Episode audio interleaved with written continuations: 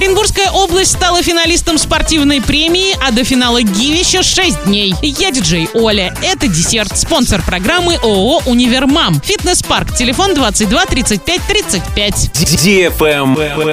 News. Оренбургская область стала финалистом национальной спортивной премии в номинации «Регион России». Вручают эту премию тем спортсменам, тренерам и спортивным организациям, благодаря которым спорт в России становится популярным. В Оренбургской области за 2020 год провели 6 международных и всероссийских соревнований, в которых приняли участие более 70 тысяч спортсменов. Номинироваться на премию могли те регионы, которые на федеральном уровне внесли особый вклад в развитие массового спорта в стране.